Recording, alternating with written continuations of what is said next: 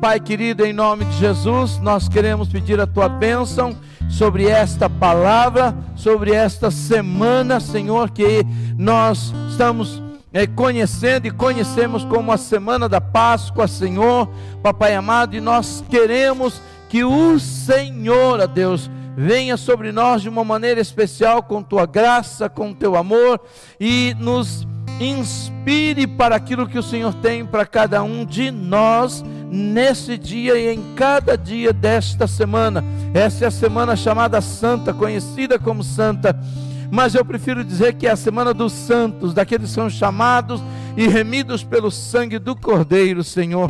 Por isso, em nome de Jesus, papai, ministre sobre nós esta palavra, que a tua igreja, que o teu povo, quem estiver recebendo esta palavra, Senhor, possa ter a sua fé fortalecida no Senhor, que ela seja rema ao nosso espírito, em nome de Jesus. Amém. Amém, amados. E eu quero começar fazendo uma leitura, ela é um pouco longa, mas eu quero ler com você, está lá em Gênesis capítulo 15 nós vamos ler, vou ler rapidinho para você aqui e você vai gravando os textos que eu vou falar, anota aí para depois você estudar e meditar com mais tranquilidade. Diz assim o texto. Na verdade, essa é uma história da aliança de Deus com Abraão. Depois dessas coisas, Gênesis 15, versículo 1, vamos até o 16. Obrigado, querido. Depois destas coisas, veio a palavra do Senhor a Abraão em visão, dizendo: Não temas, Abraão, eu sou o teu escudo, o teu grandíssimo galardão. Então disse Abraão: Senhor Deus, que me has de dar? Pois ando sem filhos e o mordomo da minha casa é o Damasceno Eliezer. Disse mais Abraão: Eis que não me tens dado filhos, e eis que um nascido na minha casa será o meu herdeiro. E eis que veio a palavra do Senhor a ele, dizendo: Este não será o teu herdeiro, mas aquele que de tuas entranhas sair, este será o teu herdeiro. Então o levou fora e disse: Olha agora para os céus e conta as estrelas, se as pode contar, e disse-lhe: Assim será a tua descendência. E creu ele no Senhor e imputou-lhe isto por justiça. Disse-lhe mais: Eu sou o Senhor que te tirei de Ur dos Caldeus para dar-te a ti esta terra para herdá-la. E disse ele: Senhor Deus, como saberei que hei de herdá-la? E disse-lhe: Toma-me uma bezerra de três anos, e uma cabra de três anos, e um carneiro de três anos, e uma rola e um pombinho. E trouxe-lhe todos estes, e partiu-os pelo meio, e pôs cada parte deles em frente da outra, mas as aves não partiu. E as aves desciam sobre os cadáveres, Abraão, porém, as enxotava. E pondo-se o sol, num, e pondo-se o sol, um profundo sono caiu sobre Abraão, e eis que grande espanto e grande escuridão caiu sobre ele. Então disse Abraão: Saibas, diz, então disse a Abraão: Saibas, de certo que peregrina será a tua descendência em terra alheia, e será reduzida à escravidão, e será afligida por quatrocentos anos mas também eu julgarei a nação a qual ela tem de servir, e depois sairá com grande riqueza. E tu irás a teus pais em paz, em boa velhice serás sepultado.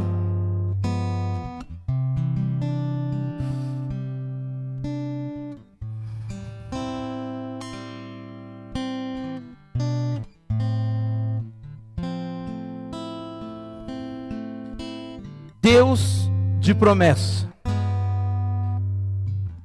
Quando nós falamos ou para nós entendemos o significado da Páscoa, óbvio que a gente consegue entender o significado quando nós olhamos para o Novo Testamento, a gente entende ele muito de forma muito fácil, muito explícita. Nós olhamos para Jesus e vemos ali o Cordeiro Pascal. mas eu quero que você entenda a história do porquê do nascimento da Páscoa e a razão dessa Páscoa. Gênesis, lá no capítulo 12, do versículo 1 ao 3, é, Deus chama Abraão e lhe faz uma promessa a ele e a sua descendência sobre a terra. Ele diz: Abraão, sai da tua terra, sai da tua parentela, vai para uma terra que eu vou te mostrar. E Abraão aceita esse, esse desafio, Abraão aceita essa proposta. Esse é o primeiro ato de fé de Abraão ele recebe o que Deus fala e ele se lança no que Deus fala e ele então sai da sua terra, da sua parentela, com a sua mulher, com o seu sobrinho e ele vai para uma terra que ele não sabia onde era. Ele se baseia apenas na palavra de Deus. A palavra que ele ouviu, aquilo que Deus lhe falou, porque Deus disse para ele: Você vai para uma terra que eu vou lhe mostrar. Eu quero que você tão somente saia da tua terra, da tua parentela e vá para essa terra. E assim ele vai. Veja que Deus fala para Abraão que ele vai ser grande, que ele vai abençoar a descendência de Abraão. Abraão ainda não tinha filhos. Depois nós vamos para Gênesis 15, que é o que nós lemos. Deus promete um filho a Abraão e diz que a sua descendência será como as estrelas do céu. Versículo 5 diz isso, de Gênesis 5, perdão, de Gênesis 15. Abraão creu e agora isso é imputado a Abraão como justiça. Novamente uma expressão de fé diz que ele estava olhando, estava preocupado, tem uma conversa com Deus. Deus, quem vai herdar na minha casa são os filhos de Damasceno e Eliezer. E Deus diz: Não, não, não. Quem vai herdar vai ser aquele que vai sair de você. É esse, é o seu filho, ele é o filho da promessa. E então diz o texto que ele creu, ele sossegou, ele descansou, e isso foi imputado a ele como justiça. Depois você vai lá para Gênesis 21, temos o nascimento de Isaac. Isaac nasce, Isaac vem, antes vem Ismael, mas não é o filho da promessa. Hum, Isaac nasce, ele cresce, não é? E interessante que Abraão joga e lança toda a sua esperança em Isaac. Mas no capítulo 22 de Gênesis, Deus pede Isaac em sacrifício. E ele então pega Isaac, vai lá para o Monte Moriá, e no Monte Moriá ele vai sacrificar Isaac. Só que no Monte Moriá, quando ele vai sacrificar Isaac, o que, que acontece com Isaac? Deus fala: Não, Abraão, eu não quero que você faça isso. Mas tem um detalhe no capítulo 22, que está lá no verso 12, que é muito importante a gente entender. Quando Deus diz assim: Então disse: Não estendas a tua mão sobre o moço e não lhe faças nada, porque agora sei que temes a Deus e não me negaste o teu único filho. O que que esse texto nos diz? Que Abraão entregou Isaac para Deus. O que que Deus não permitiu que ele assassinasse Isaac? Mas ele aceitou Isaac como um sacrifício. Quando ele preparou o altar, colocou o altar, ia imolar, Deus disse: Não faça isso. Mas agora eu sei que você me temes, eu sei que você me ama, eu sei que você acredita em mim, porque você me deu o seu filho. Então ele sacrificou Isaac. O que ele não fez foi assassinar Isaac. Ele não assassinou Isaac. Depois nós vamos lá para Gênesis 46. Agora já caminhamos bastante. Gênesis 46 vai narrar a entrada de Jacó no Egito. Jacó entra no Egito com 70 pessoas. Você conhece a história? José é vendido pelos seus irmãos, depois vai para a casa de Potifar, depois é preso, depois descobre na prisão ele, é, ele interpreta sonhos, chega uma hora que ele vai interpretar o sonho de Faraó, se torna lá o primeiro-ministro, vamos assim dizer, do Egito, cuida de toda a economia do Egito, não é? E depois dá uma fome na terra, seus irmãos vão para lá, vão comprar comida.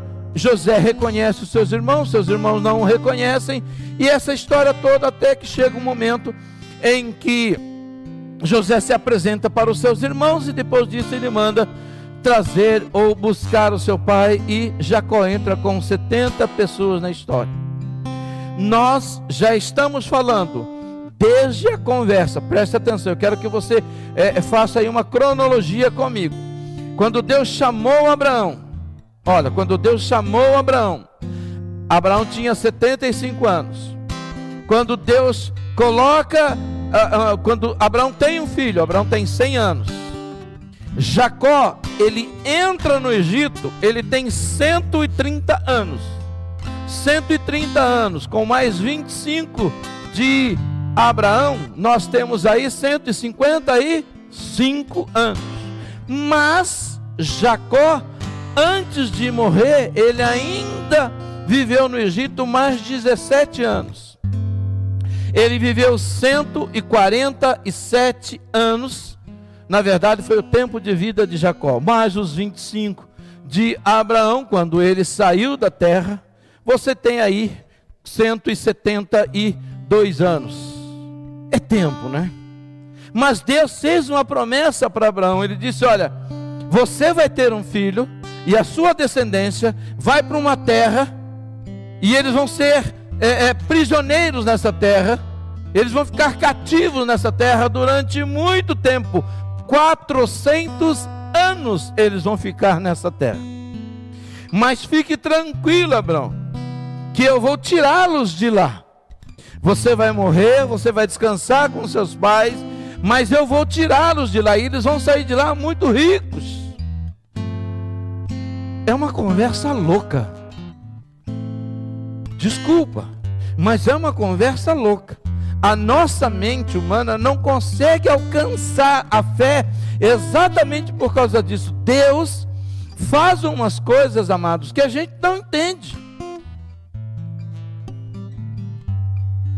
Abraão morre, Jacó também morre, fica só José. José também morre. Ou seja, a história morreu, acabou. Ele fez uma aliança com Abraão. Ok. Depois com Jacó, ok. Com José, é, é, era a continuação, mas agora morreu todo mundo. Foi todo mundo para o Egito. Mas Deus não esqueceu da aliança. Passam-se alguns anos. Na verdade, passam-se aí os 400 anos. Vocês conhecem a história. Moisés, não é?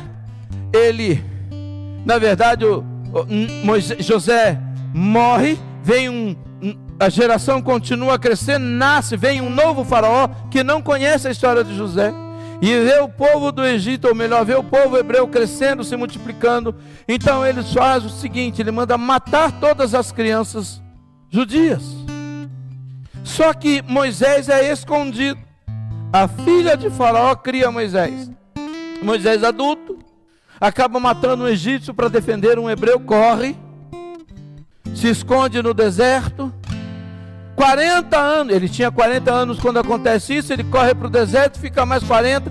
Com 80 anos de idade, Deus aparece para ele numa sarça ardente.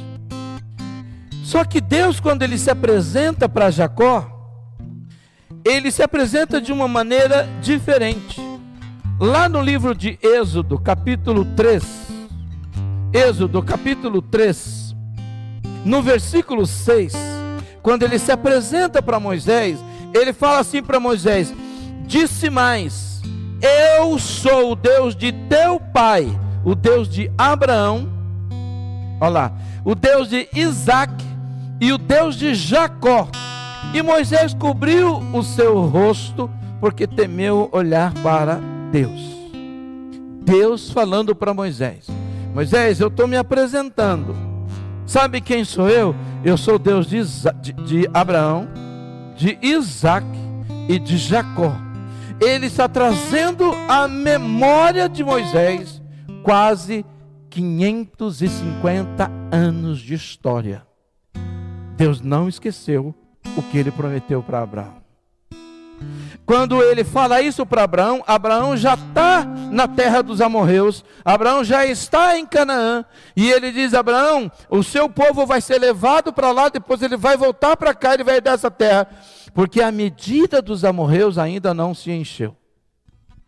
Ou seja, a minha longanimidade com eles ainda está de pé. E chegou então o tempo. E Moisés, então é chamado e ele vai para o palácio, vai para o Egito para falar com o Faraó. E aí você já conhece. Você conhece porque vai acontecer um monte de conversa e chegam todas aquelas pragas até que chega a praga dos primogênitos, ou melhor, a morte dos primogênitos. Antes de acontecer a morte dos primogênitos, Deus faz algo muito interessante, porque ele institui a Páscoa. Ele vai instituir a Páscoa. Então ele chega para Moisés e diz: Moisés, eu quero que você reúna o povo e que eles peguem um cordeiro ou que eles peguem um cabrito. Eu quero que eles imolem, sacrifiquem, peguem o sangue, passem nos umbrais da porta, porque à meia-noite eu vou passar por lá, o anjo da morte vai passar. E na vega da porta onde tiver o sangue, essa casa está livre. Agora tem um detalhe aqui para você prestar atenção. Todas as nove pragas que vieram sobre o Egito, nenhuma dessas pragas, nenhuma dessas pragas passou pela terra de Gozen. Nenhuma. As trevas não passou, do piolho não passou, do sapo não passou, das rãs, nenhuma praga passou na terra de Gozen. Mas a morte dos primogênitos vai chegar lá. Por quê, pastor? Porque começa aqui mais uma coisa, que é um ato de fé. É um ato de fé, uma atitude de fé. Manda o povo passar o sangue na verga. Eles precisam comer essa carne, cozinhar e comer e tomar o chá amargo. Porque pela manhã, quando chegar a hora eles vão ter que sair correndo. O Cordeiro Pascal passa a ter um sentido aqui. Passa a ter um sentido a partir deste momento que Israel entra em uma prática, porque vai ser uma prática perpétua para o povo, que vai chegar em Jesus, porque já é uma projeção para Jesus e eles agora precisam praticar isso. Mas o que, que esse cordeiro tem a ver? Há uma coisa que eu quero que você entenda. O que, que significa a morte dos primogênitos? Existem muitas coisas que a gente pode é, é, é, entender aqui dentro da história. Mas, em primeiro lugar, existe um juízo de Deus. E dentre tantos juízos de Deus, Deus está brigando com os deuses egípcios. E Faraó, ele era visto como um deus. E ele mandou matar todas as crianças hebreias. Porque ele era o todo-poderoso. Agora, quando a morte passa pelo Egito, o Deus que protegia os primogênitos e as crianças, o Deus egípcio não pôde proteger. O Deus que protegia o sucessor de Faraó não pôde protegê-lo. Deus então manda matar todos os primogênitos. O anjo mata todos eles. Não mata um, mata todos os primogênitos.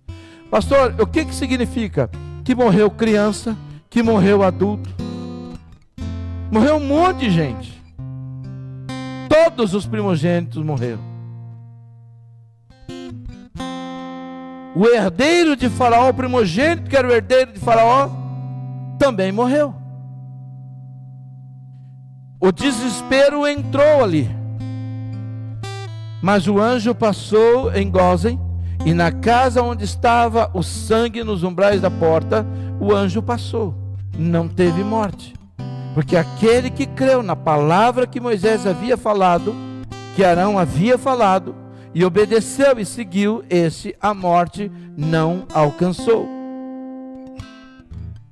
Isso era a forma como Deus tinha de humilhar Faraó, de dizer: olha, o seu poder não é nada.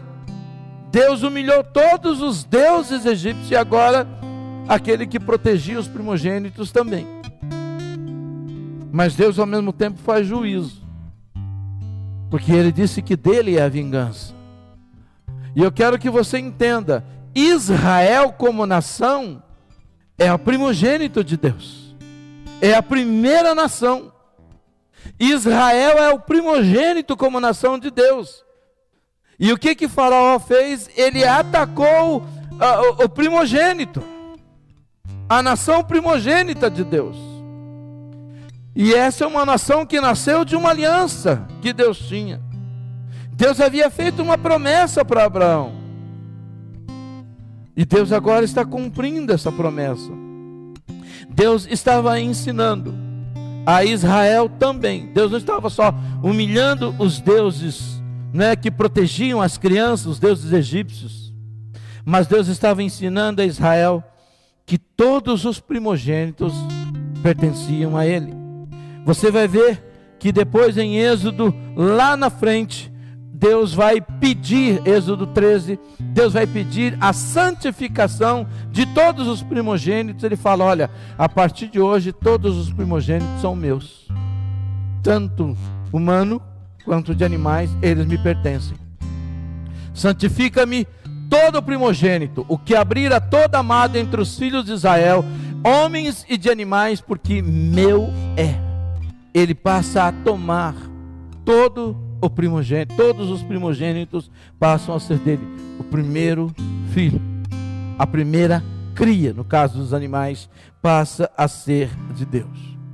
O significado do cordeiro, porque Páscoa ou pechar é passar por cima, passar sobre. Em quem estava o sangue do cordeiro, o anjo da morte ia passar e não ia alcançar e não ia matar. Por quê? Porque sem derramamento de sangue não há remissão de pecados. Na unipresença de Deus e na onisciência de Deus, Deus já estava projetando o futuro. Deus já estava projetando aquilo que eu e você sabemos, que eu não quero falar hoje porque senão nós vamos adiantar a sequência.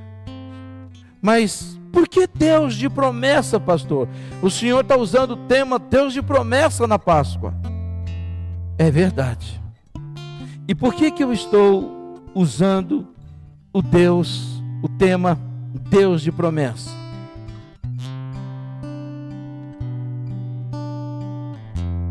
Eu quero que você entenda lá em Gênesis capítulo 12. Quando o Senhor disse para Abraão: Abraão, sai da sua terra, sai da sua parentela e vai para uma terra, sai da casa do teu pai para a terra que eu vou te mostrar. E Abraão creu. E ele continua dizendo, versículo 2: E fartei uma grande nação, e abençoar-te-ei, e engrandecerei o teu nome, e tu serás uma bênção.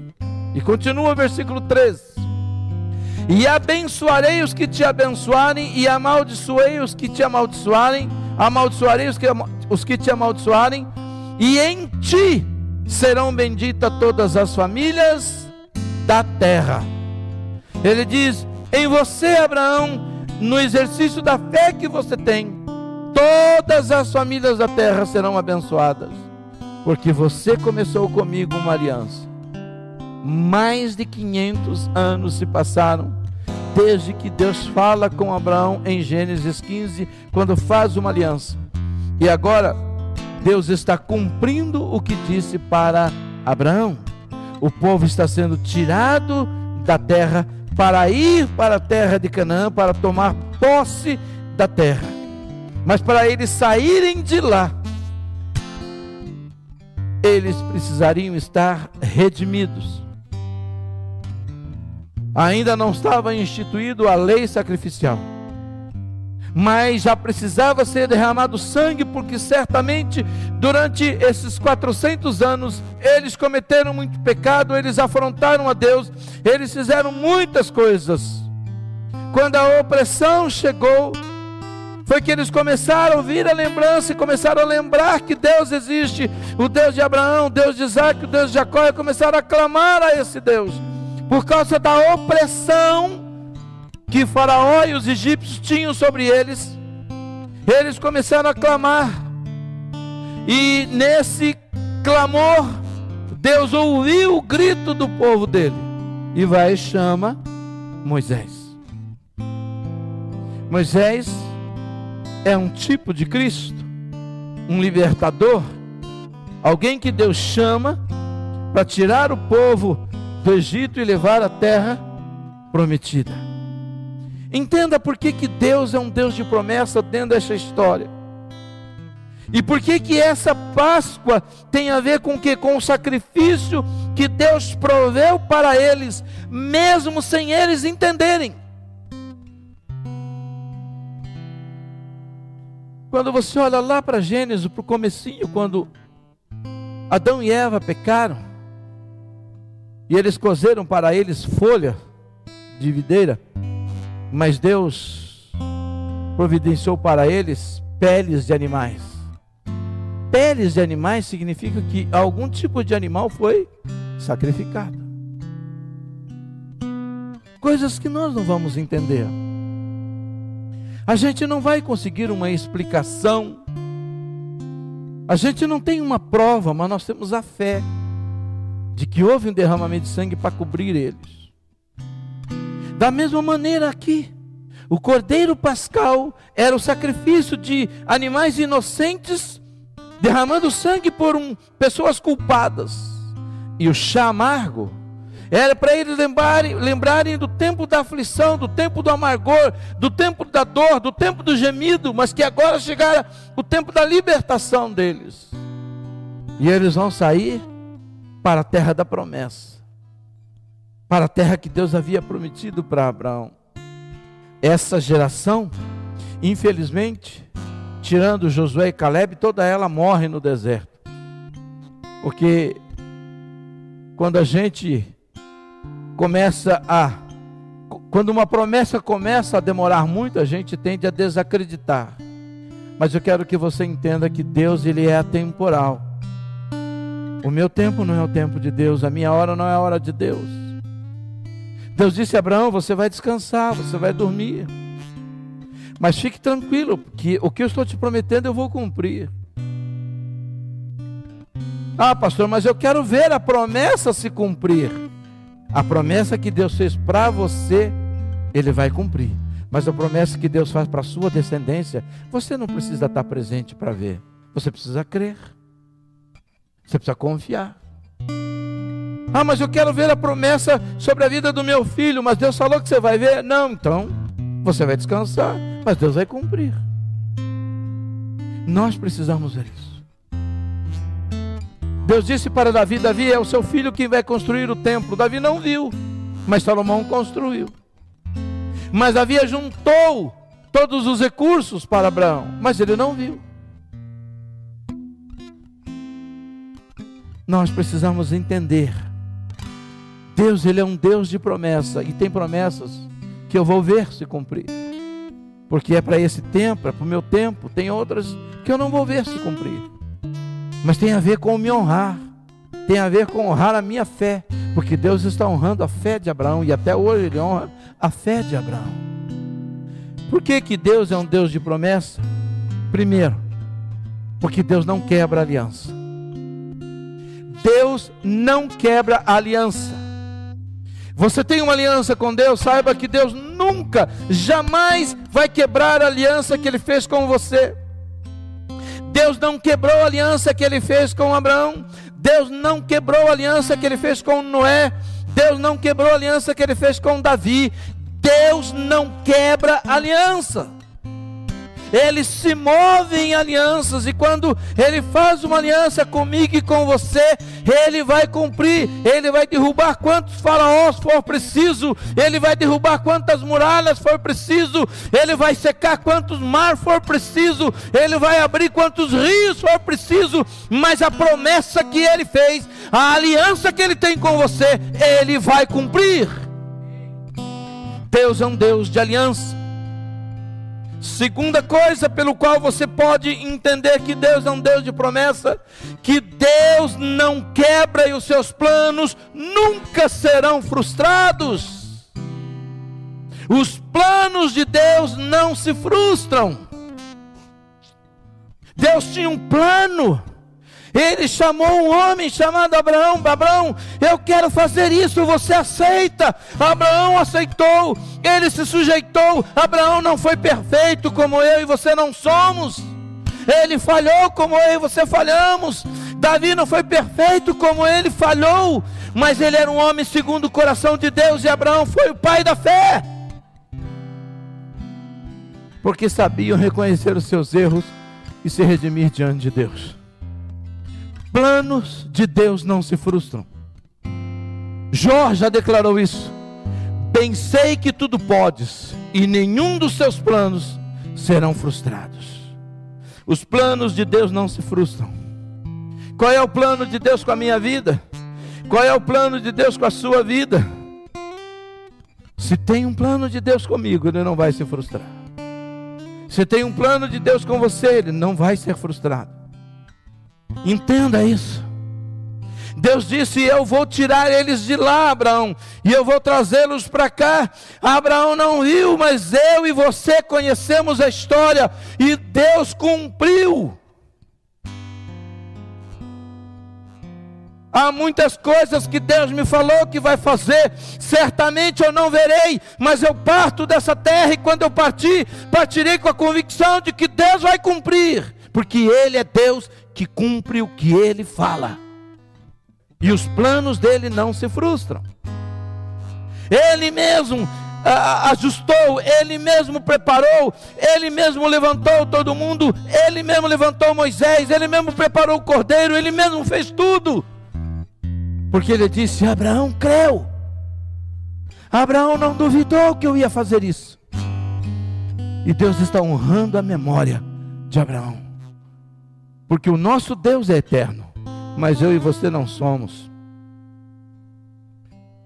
Por que, que Deus é um Deus de promessa? Porque Ele honra a fé daquele que nele confia. Sabe, eu acho isso algo fantástico. É saber que Deus vai honrar a minha fé. Deus vai honrar a sua fé. Deus disse certa feita para duas irmãs que estavam desesperadas porque o seu irmão havia morrido, Lázaro. Elas já haviam perdido a esperança. E o Senhor Jesus disse para elas assim: vocês precisam crer. Mas, Senhor, eu já não te falei que se você crer, você vai ver a glória de Deus?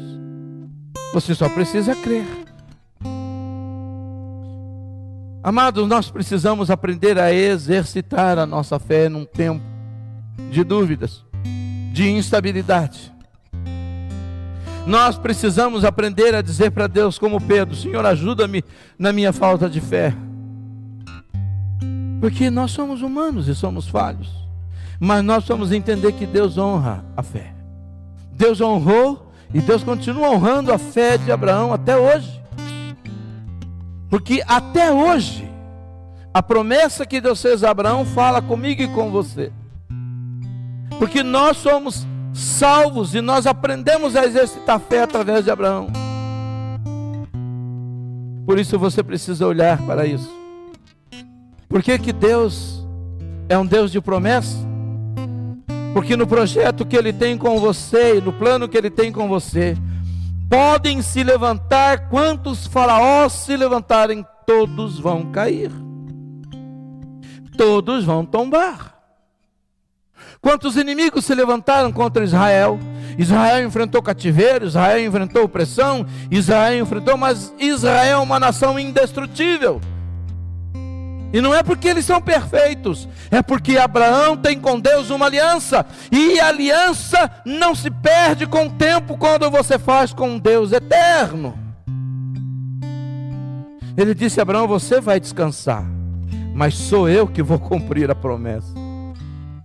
Você não vai ter condições de ver a promessa, você não vai ter condições de trabalhar em cima dessa promessa, mas porque você creu, Abraão, eu vou cumprir a promessa. Eu estou falando que eu vou cumprir a promessa. Fique tranquilo, descanse. Vem aqui morar comigo na glória, porque eu vou cumprir a promessa. E Abraão descansou, e se levantou os faraós da vida, se levantaram os inimigos. Eu vou dizer uma coisa para você. Por muito menos, por muito menos, é, é, é, por muito menos dificuldades, situações que nações do mundo enfrentaram desapareceram da face da terra, povos desapareceram, por muito menos, muito menos do que enfrentou Israel. Israel é um povo de que desde que nasceu foi perseguido e é perseguido mas é uma nação indestrutível. E quem se levantar contra Israel vai cair. Não é porque Israel é perfeito, mas é porque ela tem uma aliança com Deus. Abraão firmou com Deus essa aliança. E Deus vai tratar, Deus pode levantar muitas nações para oprimir e para tratar com Israel, mas todos que se levantarem um dia cairão. Foi assim Faraó oprimiu, depois tombou. Os assírios oprimiram, depois tombaram. Foi assim. Babilônia oprimiu, depois tombou. Roma oprimiu, depois tombou. Porque Israel é o primogênito de Deus entre as nações. Foi a escolhida. E nessa fé, eu e você precisamos entender que quando nós estamos com aliança com Deus, podem se levantar os faraós que se levantarem. E nós temos um cordeiro pascal, e você sabe quem é. Nós também temos uma aliança com Deus. Cinco. Por que, que Deus é um Deus de promessa? Porque vai passar os céus, também vai passar a terra, mas a palavra dele não passa.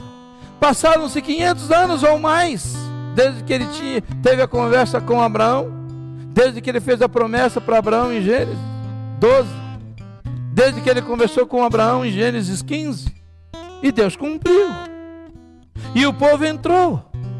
Josué e Caleb entrou porque creram que a outra geração toda tombou, mas a nova entrou e o povo está lá até hoje. Porque Deus é um Deus que não deixa cair por terra a sua palavra. Por que, que Deus é um Deus de promessa? Eu vou dizer para você agora, para você entender. Quando Abraão saiu da casa dele, ou da terra dos pais dele, era ele Sara, ou Sarai. Não é?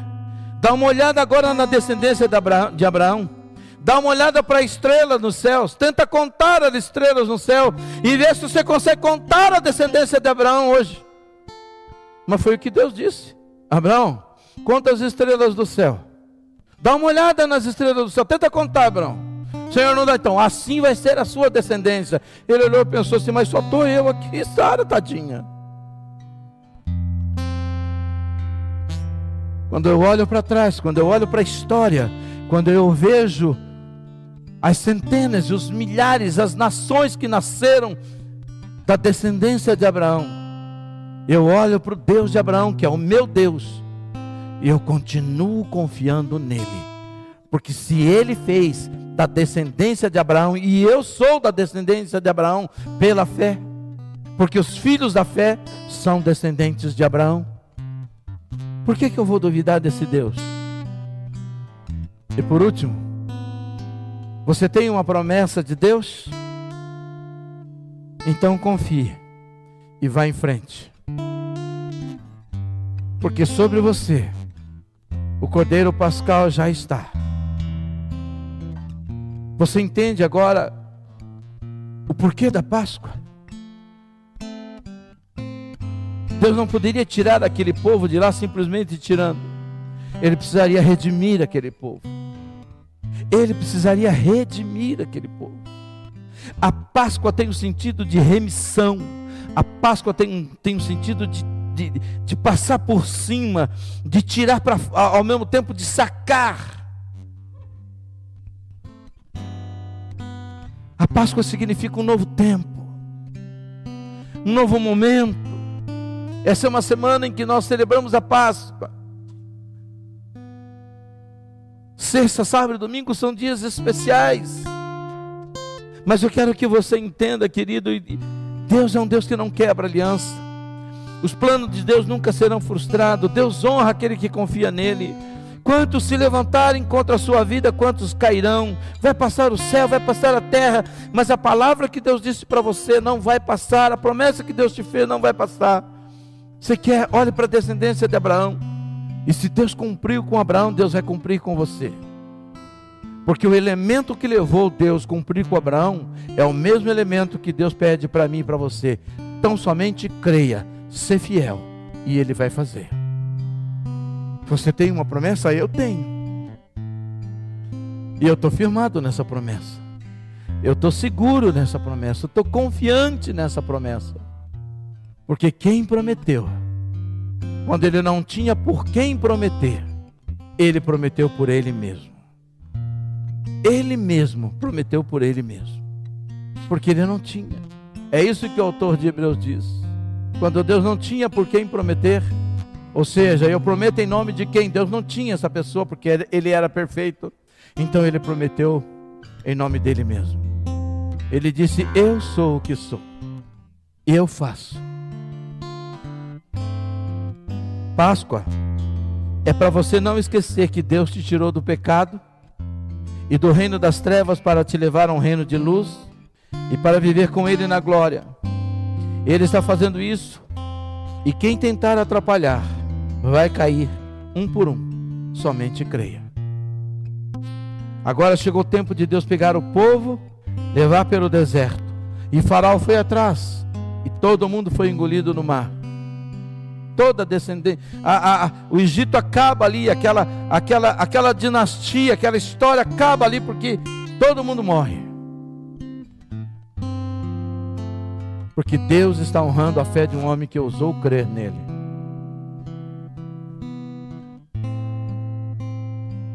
Olha como que ele se apresenta. Eu sou, eu sou Deus de Abraão, Isaac e Jacó. E eu estou aqui para cumprir o que eu disse. Eu quero que você vá lá, Moisés. E você vai ser o instrumento que vai arrancar o povo de lá. Porque agora a medida dos, dos amorreus já se encheu e eu quero arrancá-los de lá. 40 anos se passaram. Mas Deus coloca eles na terra que mana leite e mel. Há uma Canaã celestial para mim e para você. Há uma Canaã maravilhosa para mim e para você. Sabe, nesse deserto eles enfrentaram tantas coisas. Eles enfrentaram falta de água. Eles enfrentaram a falta da comida.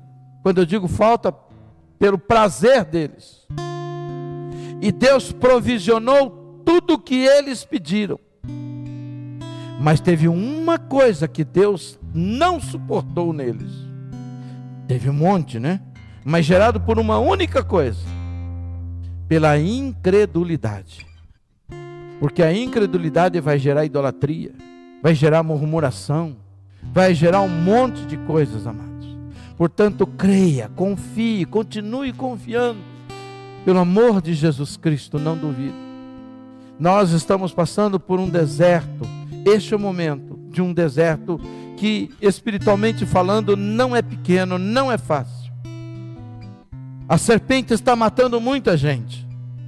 Mas você tem que olhar para Jesus o autor e consumador da nossa fé. Porque se você crê, você não vai tombar no deserto até que a promessa se cumpra na sua vida. Há alguns anos atrás eu ouvi um amigo falando para mim o seguinte: tinha uma música que diz: Quem tem promessa não morre. Eu vou dizer uma coisa para você. Se Deus tem uma promessa comigo e para o meu tempo, eu não vou morrer antes de cumprir. Mas existe uma promessa que se você não morrer, você não vê. O qual que é, pastor? É a promessa da vida eterna. Se você não morrer, essa promessa não vai se cumprir na sua vida. Seja menos material e mais espiritual. Comece a olhar para aquilo que Deus tem te prometido, porque Ele não vai falhar com você. Amém? Guarde isso no seu coração. Essa primeira mensagem. Entenda a história. Deus não falhou com Abraão. Deus não falhou com Jesus. Deus não vai falhar com você, porque você crê em Jesus, Deus não vai falhar com você. Amém?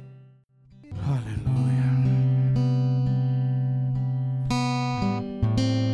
Pai, louvado seja o glorioso nome do Senhor. Que bom que nós temos o Senhor, Pai. A tua palavra nos diz que a fé é um dom do Espírito Santo. Porque até para crer no Senhor nós precisamos de que o Senhor coloque isso no nosso espírito e desenvolvê-la. O Senhor tem nos dado a tua palavra porque ela diz que a fé vem pelo ouvir e ouvir a tua palavra. Tira as escamas dos nossos olhos, Senhor, para enxergar o que Abraão enxergou, para ver o que Abraão viu Tira as escamas dos nossos olhos, Senhor, para ver o que Davi viu, para ver o que Eliseu viu, para ver o que Elias viu, para ver o que Paulo viu, para ver o que João viu. Tira as escamas dos nossos olhos, Senhor, para que nós possamos ver o que Noé viu quando o Senhor pediu para ele construir aquela arca. Tira as escamas dos nossos olhos para nós vermos o que Moisés viu. Pai, perdoe-nos pela nossa incredulidade. E é a falta dela que tem gerado medo, instabilidade, às vezes até desespero em alguns. Perdoe-nos, Senhor. Pai, mas que essa geração que essa geração não tombe no deserto, Senhor, por causa da incredulidade. Que essa geração, Senhor, meu Deus, que está enfrentando este, este momento histórico que nós nunca vivemos. Esse é um caminho pelo qual nós nunca passamos antes. Como o Senhor disse para Josué, quando ele com o povo iriam entrar na terra para tomar posse, iam tomar o caminho pelo qual eles iriam passar, ó Deus. O Senhor disse para Josué: Josué, olhe para a minha palavra, medite na minha palavra, confie em mim, pelo, porque pelo caminho por onde você vai passar, vocês vão passar. Vocês nunca passaram antes. Por isso, sigam a arca, sigam a minha palavra, olhem para mim. O autor de Hebreus diz que nós temos que olhar para Jesus, Pai, para o teu filho, Senhor. Deus, em nome do teu filho amado Jesus Cristo. Um dia o Senhor também passou sangue sobre nós. Um dia o Senhor nos arrancou também no império das trevas, dominado pelo faraó deste tempo. E agora nós estamos no caminho, Senhor. Nós estamos nesse deserto, Senhor, para chegar na Canaã celestial. Mas não tem faltado a água não tem faltado maná. Não, Senhor, a sua nuvem glória está sobre nós. E, ó Deus amado, durante o dia nos protege do sol escaldante e durante a noite a nuvem de fogo nos aquece do frio terrível. Mas nós estamos caminhando, papai. Ah, Senhor, nós não temos medo, papai amado, do terror é, noturno, nem da praga, Senhor, meu Pai do dia, Senhor, nem, ó Deus amado, de nada que se levante ao meio-dia, porque o Senhor é o nosso Deus. Nós confiamos no Senhor, Pai. Nós não queremos tentar o Senhor. Por isso nós nos protegemos conforme a tua direção. Nós nos esquivamos conforme a tua direção mas nós não queremos tentar o Senhor. Papai, mas nós não vamos negar a nossa fé, nós não vamos negar a nossa confiança em Ti. Ah, Senhor, nós confiamos em Ti, Senhor. Pai, esta é a semana, esse é o tempo em que, Papai amado, nós trazemos a memória. É a semana em que nós comemoramos a Páscoa. Trazemos essa história, Senhor, que começou há tantos e tantos e tantos anos quando um homem resolveu ouvir a tua voz. E hoje nós cremos no Senhor por causa dele. Nós temos a nossa vida salva por Jesus Cristo por causa dele, porque ele, papai amado, tem sido o pai da fé e é o pai da fé. Nós queremos, papai amado, dizer obrigado, Senhor. Porque a Bíblia está cheia de exemplos de homens e de mulheres que ousaram crer Hebreus 11 é a galeria dos heróis da fé. Mas Jesus é o nosso maior exemplo. E Ele é o nosso Cordeiro Pascal. Pai, obrigado, Senhor. Obrigado porque as tuas promessas continuam firmes. Porque o Senhor é o mesmo de ontem, do tempo de Abraão. O Senhor é mesmo do tempo de Isaac. O Senhor é o mesmo do tempo de Jacó. O Senhor é o tempo do, do tempo, o Senhor é o mesmo do tempo de Moisés, o Senhor é o mesmo do tempo do teu amado filho Jesus na plenitude dos tempos, o Senhor é o mesmo do tempo de Paulo, o Senhor é o mesmo desse tempo, e o Senhor é o mesmo de amanhã, de depois de amanhã, do futuro. Porque no Senhor não há mudanças, não há sombras de variação. Obrigado, Senhor. Obrigado pelas promessas que o Senhor tem feito para nós crê no Senhor Jesus e será salvo tu e a tua casa. Eu quero abençoar esse meu irmão. Eu quero abençoar essa irmã que está conectado conosco. Eu quero abençoar essa família que está recebendo esta palavra. Eu quero abençoar e dizer, Senhor, fortalece a fé dos teus filhos. Fortalece a confiança que eles têm no Senhor. Fortalece a esperança que eles têm em ti. Pai, entra com o sangue do Cordeiro sobre a vida deles e repreende toda enfermidade, todo mal, Senhor, toda praga, Senhor, todo espírito de morte, seja arrancado em nome de Jesus. Entre vida nessa casa, entre paz nessa casa, entre a nuvem de glória dessa casa, não é a morte que vai entrar, mas é a vida, em nome de Jesus. Nós profetizamos vida sobre esse lar, nós profetizamos vida nessa casa, nós profetizamos vida sobre este homem, sobre esta mulher, sobre esta criança, nós profetizamos vida, porque tu és o Deus de promessa, Senhor, que cumpre e que honra e que, ó Deus amado, salva aquele que em ti confia e espera. Nós cremos e nós te agradecemos em nome de Jesus. Amém e amém.